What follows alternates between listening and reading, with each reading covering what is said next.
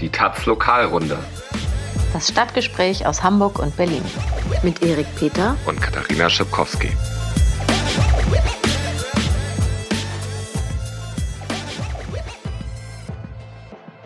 Hallo zu einer neuen Folge der Lokalrunde. Wir melden uns heute aus Berlin und wollen heute aber mal nicht äh, vorrangig über Hamburger und Berliner Themen sprechen, denn wir waren gestern in Chemnitz und denken, es lohnt sich eigentlich so ein bisschen zu berichten, was uns dort äh, widerfahren ist. Man klickt nur mit dem Herzen gut. Wir machen Journalismus aus Überzeugung. Unabhängig und kostenlos zugänglich für alle. Aber natürlich brauchen auch wir dafür Geld und appellieren daher an Sie, unsere Hörerinnen. Unterstützen Sie mit Taz Zahlig diesen Podcast und den Journalismus der Taz im Netz. Taz Zahlig für ein offenes Internet und freien Zugang zu unabhängigem Journalismus. Genau, in Chemnitz haben sich ja zum dritten Mal jetzt äh, Nazis versammelt und sind durch die Stadt gezogen. Seit vor einer Woche dort es einen tödlichen Messerangriff gab, vermeintlich von zwei ähm, Geflüchteten verübt, den die Nazis jetzt instrumentalisieren und ähm, haben jetzt am, am gestrigen Samstag einen Trauermarsch angemeldet. Naja, angekündigt waren zunächst ja zwei Veranstaltungen. Eine von Pro Chemnitz, der örtlichen rechten Partei, die schon seit vielen Jahren dort auch im Stadtparlament sitzt. Die hat sich versammelt am Tatort. Das ist in der Nähe von dem Marx-Monument Nischel, Nischel genannt. Was? Ja, so Schädel oder Kopf auf Sächsisch. Ach so. Ähm, und äh, angekündigt war eben auch der Trauermarsch von AfD und Pegida, die sich getroffen haben, so ein bisschen davon entfernt vom örtlichen AfD-Büro. Und beide Veranstaltungen sind dann aber relativ schnell miteinander verschmolzen. Die ganzen Nazis waren dann also zusammen. Ähm, dagegen haben äh, Linke demonstriert, äh, mehrere tausend, drei, viertausend, so genau weiß das keiner, große Kundgebung und äh, von da aus dann eine Blockade auf der Nazi-Strecke, die über Stunden stand und am Ende auch dazu geführt hat, dass die Nazis ihre Route nicht wie geplant laufen konnten. Es war eine Rundroute um Chemnitz äh, und davon sind sie ein Viertel gelaufen, so ein Kilometer und äh, standen sich vor allem die Beine in den Bauch. Wie hast du denn den Tag erlebt gestern, Katha? Äh, ja, also es war krass. Also ich fand es im, im Endeffekt alles extrem bedrückend und beklemmend irgendwie. Also die Anreise ging noch. Wir sind ja mit einem äh, extrem vollen Zug aus Leipzig angereist. Da waren, ähm, ja, der Zug war voll mit Linken, es waren auch viele Journalisten da, die Stimmung war super. Also es gab zwei extrem volle Züge aus Leipzig. Und dann kam man da so an und alle waren sofort sehr still. Man hatte das Gefühl, alle haben zugemacht in Chemnitz. Also es war irgendwie ein bisschen eine Geisterstadt. Und ja, dann lief man da so durch die Stadt und hat dann auch erstmal die Gegenkundgebung gesehen. Also die linke Kundgebung war sehr groß und so, aber es war irgendwie trotzdem alles relativ leise. Und ähm, naja, es war jetzt nicht so wenig Polizei da, das war ja schon mal ganz gut. Die hat auch die Demo da zur Kundgebung hingebracht vom Bahnhof aus. Man hatte ein bisschen Angst, sich überhaupt irgendwie durch die Stadt zu bewegen als Journalistin und viele Linke wollten auch nicht alleine durch die Stadt rennen. Ähm, ja, es war einfach klar, dass das gefährlich wird. Bei der Nazi-Kundgebung war es so, dass dort sehr viele Leute da waren, wo man eindeutig gesehen hat, dass das Neonazis sind. Also viele Leute mit Nazi-Tattoos, mit Thorsteiner-Klamotten, ähm, vor allem die Ordner sahen richtig krass aus, also wie, wie äh, Neonazi-Schlägertypen, irgendwelche schlagenden Burschenschaften. Wenn das nicht die freie Kameradschaftsszene in Chemnitz war, ja. dann weiß ich auch nicht. Ja. Ja, und ähm, naja, dann halt auch so viele Normalos sozusagen, aber wo man jetzt auch schon aus den vergangenen Tagen in Chemnitz weiß, dass die Normalos dort halt einfach das alles ziemlich gut finden, dass da jetzt so Nazi-Aufläufe am Start sind. Ja, sie sind es gedanklich natürlich selber. Also ja. Normalos im Aussehen, ja, 40, 50, 60-jährige Männer, die jetzt vielleicht keine Torsteinerjacken tragen. Ja, genau, das kann man auch nochmal, die Männerquote war dort ungefähr bei 80 Prozent oder so. Auf jeden Fall, ja. Ähm, die Polizei war sehr weit weg, wenn man in der Nazi-Kundgebung war. Also die hat sich ja über mehrere hundert Meter erstreckt und die Polizei war halt wirklich nur am Rand. Also als Journalistin in der Nazi-Kundgebung hat man sich ja ziemlich ausgeliefert gefühlt. Also was auch immer dort drin passiert ist und wäre, haben die Polizisten erstmal nicht mitgekriegt. So. Es waren natürlich auch viele Presseleute da, also das war dann immerhin noch ein ganz gutes Gefühl. Ähm, und wir waren ja jetzt nicht so auf den ersten Blick zu erkennen, weil wir keine Kameras dabei hatten. Aber also man hat sich dort alles andere als sicher gefühlt. Ganz interessant war dann äh, zu sehen die Choreografie dieses äh, rechten Aufmarsches das heißt, wie dort Aufstellung genommen wurde. Ganz nach vorne geschoben wurde eine Reihe mit Rollstuhlfahrern, alten Leuten und irgendwie auch Behinderten. Also Leute, die in einer rechtsextremen Ideologie vielleicht eher als unwertes Leben gelten, äh, die wurden da vorne weggeschoben mit äh, so kleinen Zettelchen, auf denen keine Gewalt stand und die hatten auch schon weiße Rosen, wie insgesamt viele Teilnehmer dann dort. Dahinter folgten die Schilderträger, die hatten also Schilder mit Porträtbildern von Opfern vermeintlicher Ausländergewalt. Also gesehen habe ich Bilder von Opfern vom Breitscheidplatz-Attentat in Berlin. Und danach folgte dann eine Reihe von AfD-Funktionären ähm, und da besonders herauszuheben äh, Bernd Höcke. Björn, meinst du wohl? Björn das Brot. Ja. Äh, genau, der, der Thüringer AfD-Chef und äh, ja, eigentlich so, so der rechte Anführer innerhalb äh, der AfD. Ja, diese ganze Aufstellung hat sehr lange gedauert ähm, und äh, ist die ganze Zeit begleitet worden von dem äh, Veranstalter, der auf dem Lautsprecherwagen stand und in seinem Sächsisch äh, und er hat sich sehr gerne reden gehört, muss man sagen. Zurücktreten vom Führungsfahrzeug, hat er dann da gebrüllt und solche Sachen. Ne? Ja. Ähm, war es denn jetzt ein Erfolg für die Rechten? Ich würde sagen, nein. Also allein von der Mobilisierung her ähm, hätte man befürchten müssen, dass da nochmal deutlich mehr Nazis zusammenkommen als die geschätzten 4.000, 5.000, die es jetzt, die es jetzt waren. Ähm, das ist eigentlich äh, noch unter der Zahl, die am vergangenen Montag in Chemnitz auf die Straße gegangen sind. Und dass sie es dann nicht schaffen, an einem Samstag mehr Leute auf die Straße zu kriegen, ist erstmal kein Erfolg. Ähm, dann wollten sie dort ein Würde, es ist immer betont worden, ja, einen würdevollen Trauermarsch machen, die AfD hatte auch äh, einen ganzen Regelkatalog äh, für diese Demonstration erlassen. Ja, nicht trinken, nicht rauchen, äh, in schwarzer Kleidung kommen und so weiter. Naja, mit Würde ist natürlich nicht viel her, wenn dort äh, der rechte Mob und Hooligans, äh, Neonazis und Schläger auflaufen und wenn die dann auch noch wütend werden, weil sie ein Kilometer gelaufen sind und dann stundenlang stehen und am Ende dort äh, sich mit äh, Polizisten angelegt haben, Gegenstände geworfen haben, Wasserwerfer haben gegen sich auffahren sehen müssen. Ähm, Ein Räumpanzer ist irgendwann in die Menge gefahren. Genau, also da war dann, und da war dann mit Würde nichts mehr, da war dann Wut und dann gab es äh, die Volksverräter, Volksverräter gegen die Polizisten geschrien. Und gegen die Journalisten. Und äh, genau, das ist äh, natürlich auch der Punkt, der irgendwie bleiben wird äh, von diesem Tag, diese Angriffe auf die Journalisten. Ne? Genau, es gab sehr viele Angriffe, die auf Twitter dokumentiert wurden, zum Beispiel von freien Fotografen, aber auch vom MDR zum Beispiel, von T-Online, Straßengezwitscher, so ein linkes Online-Projekt aus Dresden. Ähm, ja, BuzzFeed hat auch berichtet. Äh, zum Beispiel die vom MDR, der Journalist, das war irgendwie eine, eine, krasse Schilderung. Die sind, haben irgendwo geklingelt und gefragt, ob sie auf den Balkon dürfen. Und ihnen hat jemand aufgemacht, so ein 16-jähriger Typ, der meinte, ja klar, kein Problem. Dann sind sie da auf den Balkon gegangen, haben ein bisschen gefilmt und dann kam irgendwann von hinten so ein Mann, hat sie äh, von hinten am Kragen gepackt, aus der Wohnung geschubst und die Treppe runtergestoßen und die Kamera ist natürlich kaputt gegangen und naja, aber es gab auch viele Angriffe aus der Demo heraus und von Journalistenteams äh, auf Journalistenteams, die hinterher auf dem Weg zum Bahnhof noch überfallen wurden.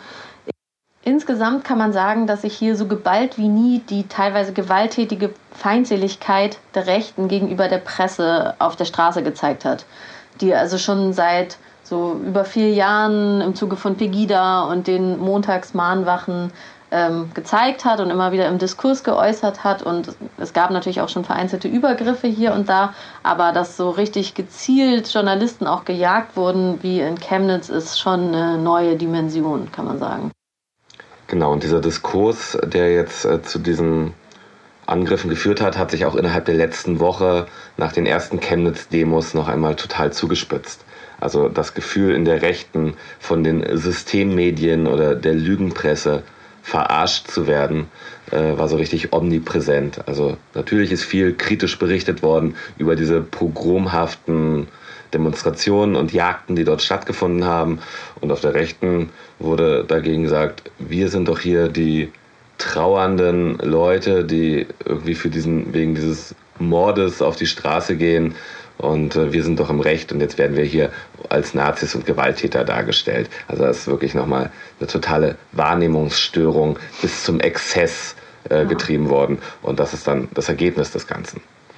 Ähm, interessant auch an diesem Tag gestern ist dann wirklich der letzte große Schulterschluss zwischen der AfD oder mindestens äh, dem rechten Teil der AfD. Und man muss aber sagen, dass Björn Höcke mehrheitsfähig in dieser Partei ist und der wirklich extremen und gewalttätigen Rechten. Also Pegida plus einfach Neonazi-Szene und Kameradschaften. So, da passt ideologisch inzwischen, muss man sagen, überhaupt gar kein Blatt Papier mehr dazwischen. Es gibt äh, überhaupt gar keine Hemmschwelle, irgendwie da gemeinsam unterwegs zu sein und dass sie es überhaupt noch versuchen. Also der rheinland-pfälzische AfD-Chef hat auch gestern noch irgendwie in den sozialen Medien verbreitet, das wäre eine Lüge, dass sie dort mit Pegida gemeinsam demonstrieren.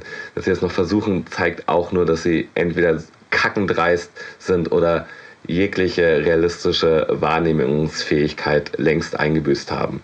So, und das muss man irgendwie festhalten, dass diese Partei, irgendwie ein großer Teil dieser Partei von der rechtsextremen Szene in diesem Land nicht mehr zu unterscheiden ist. Was natürlich auch noch zur Auswertung gehört, ist die Strategie der Polizei. Die Polizei stand ja in der vergangenen Woche sehr in der Kritik, weil sie dort in Chemnitz bei den bisherigen Nazi-Aufmärschen äh, hauptsächlich mit Abwesenheit geglänzt hat. Ähm, ja, das war jetzt ein bisschen anders. Also sie haben, sie waren zahlenmäßig schon besser vertreten. Es waren so über 2000 Polizisten dort im Einsatz und sie haben es auch ganz gut geschafft, die beiden Veranstaltungen zu trennen. Das war offensichtlich auch so ihr Hauptauftrag. Ähm, also sie haben ja auch die Blockade der Linken zum Beispiel stehen gelassen. Sie hätten sie natürlich räumen können, ähm, aber ja, es hat sie nicht so gestört ähm, wahrscheinlich. Und genau, also das war so ganz okay.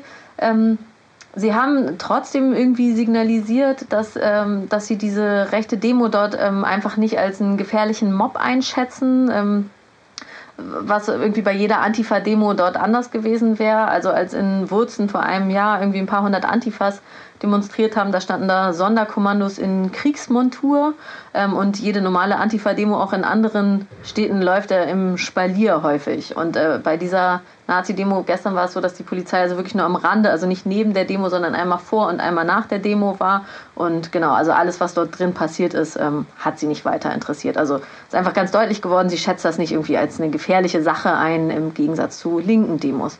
Und was ich auch mitgekriegt habe, waren so Gespräche am Rande, wo linke Demonstranten mit einem Polizisten demonstriert haben, äh, diskutiert haben, der so meinte, Herr, ähm, ja, wieso, aber schätze, äh, stört sie nicht dieser Mord hier? Also die, die, haben so die Linken einfach als Störer dieser legitimen Demo, also Nazi-Demo gesehen, die da einfach wegen einem Mord auf die Straße geht. Also komplett die, die rechte Argumentation einfach geschluckt. Was auch noch erwähnenswert ist, ist der Kessel, den die Polizei gebildet hat, um so an etwa 300 Linke, die vorher teilweise auf jeden Fall versucht haben, in Richtung der Neonazis zu kommen. Dieser Kessel bestand äh, mehrere Stunden und die Polizei hat dann auch äh, lange kommuniziert, sie werden jeden einzelnen äh, identitätsfeststellen. Und sie hatten auch begonnen mit äh, Fotos und äh, Aufnahme aller Daten. Es hat sich sehr lange gezogen und es war irgendwie absehbar, dass das bis drei bis vier Uhr nachts dauern wird, bis dort alle raus sind. Und dann haben sie aber wirklich pünktlich, irgendwie 20 Minuten bevor der letzte Zug nach Leipzig fuhr, haben sie diese Maßnahme abgebrochen und äh, den ganzen Mob zurück zum Bahnhof geleitet, hatten dann wohl doch keinen Bock, dann irgendwie nachts um drei dort 300 Linke noch in der Stadt äh, zu haben und äh, vielleicht noch weiter bespaßen zu müssen.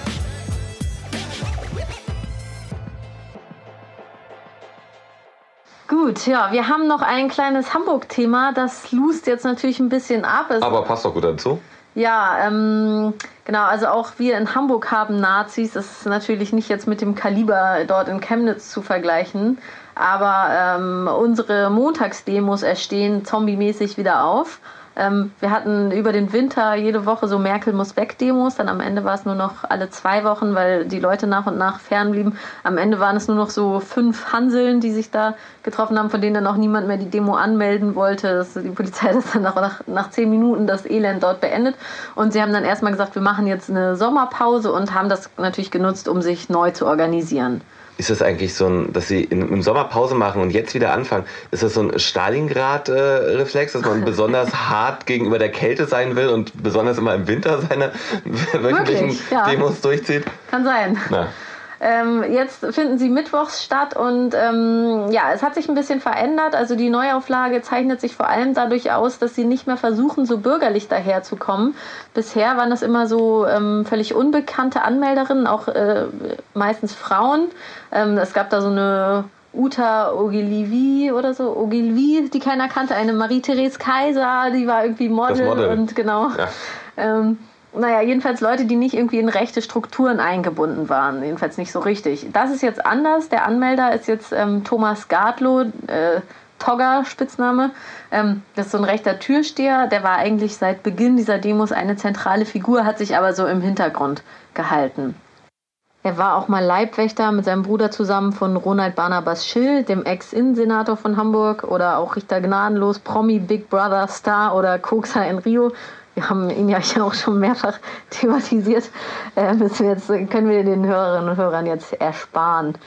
Jedenfalls, äh, der meldet diese Demo jetzt an. Also die äh, letzten Reste bürgerliche Fassade scheinen egal zu sein. Die Rechten erwarten jetzt auch 500 Teilnehmerinnen und Teilnehmer. Also es kann sein, dass sie sich auch jetzt durch Chemnitz da so einen Aufschwung erhoffen. Aber die Linken haben auch schon natürlich Gegendemos angemeldet. Also es sind drei Demos geplant. Ähm, also das Hamburger Bündnis gegen Rechts mobilisiert und ein Bündnis, das heißt Stimmen für Vielfalt. Ähm, und da wird auch mit über 2000 Leuten gerechnet. Ähm, jetzt muss ich noch einmal kurz lobend den Verfassungsschutz erwähnen. Ähm, und zwar hat er sich schon im März zu diesen Demos geäußert und jetzt nochmal in aller Deutlichkeit gesagt, also alle, die da mitlaufen, machen gemeinsame Sache mit Rechtsextremisten. Ähm, genau, also so wie es sich während den Anfängen, ähm, ja, es, genauso muss man damit umgehen. Also die Leute müssen stigmatisiert werden, damit äh, sich nicht sowas entwickeln kann wie in Chemnitz.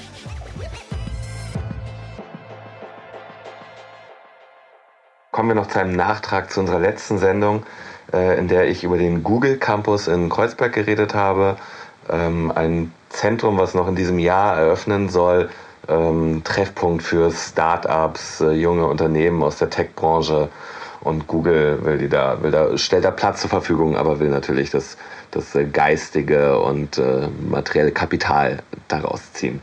Und uns hat geschrieben Steffen, äh, der selbst in der Tech-Branche arbeitet, und darüber freuen wir uns erstmal, wenn es äh, Reaktionen gibt auf das, was wir hier machen. Und er hat uns aber hart kritisiert und hat gesagt, wir haben dort äh, pauschalisiert und stigmatisiert und äh, komplexe Zusammenhänge äh, unzulässig verkürzt. Ähm, und er sagt, dass es eben nicht nur die bösen Tech-Firmen gibt, sondern durchaus auch Ideen und Utopien zur Digitalisierung aus humanistisch orientierten Kreisen kommen. Und äh, das stimmt natürlich. Ähm, deswegen ist es richtig, dass die Kritik bei den Firmen und Konzernen wie Google ansetzt und äh, eben nicht die Individuen, die dort für Google oder in Verbindung mit Google arbeiten, irgendwie betrifft. Da waren wir vielleicht ein bisschen flapsig. Und äh, trotzdem ist, glaube ich, festzuhalten, dass die Hauptkritik, nämlich der massenweise Zuzug von hochbezahlten Entwicklern, Entwicklern ähm, nach Kreuzberg für die Sozialstruktur dort im Kiez ein Problem darstellen wird.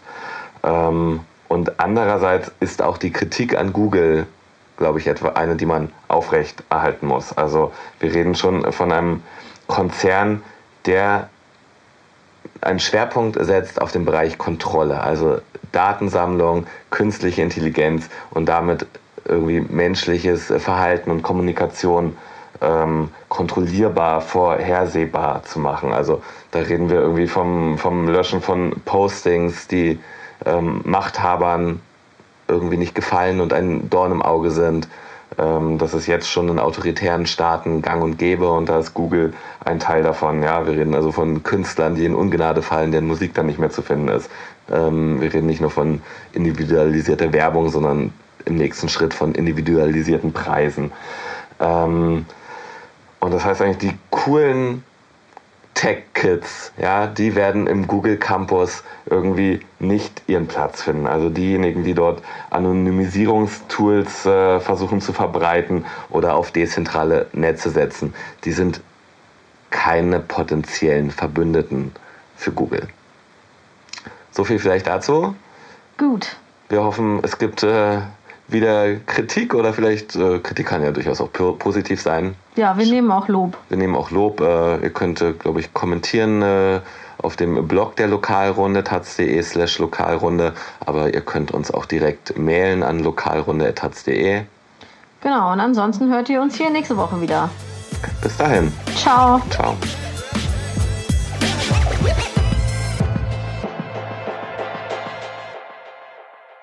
Für mehr Links im Netz unterstützen Sie mit Taz Zahlig diesen Podcast und den Journalismus der Taz im Netz. Taz Zahlig. Für ein offenes Internet und freien Zugang zu unabhängigem Journalismus. taz.de slash zahlig.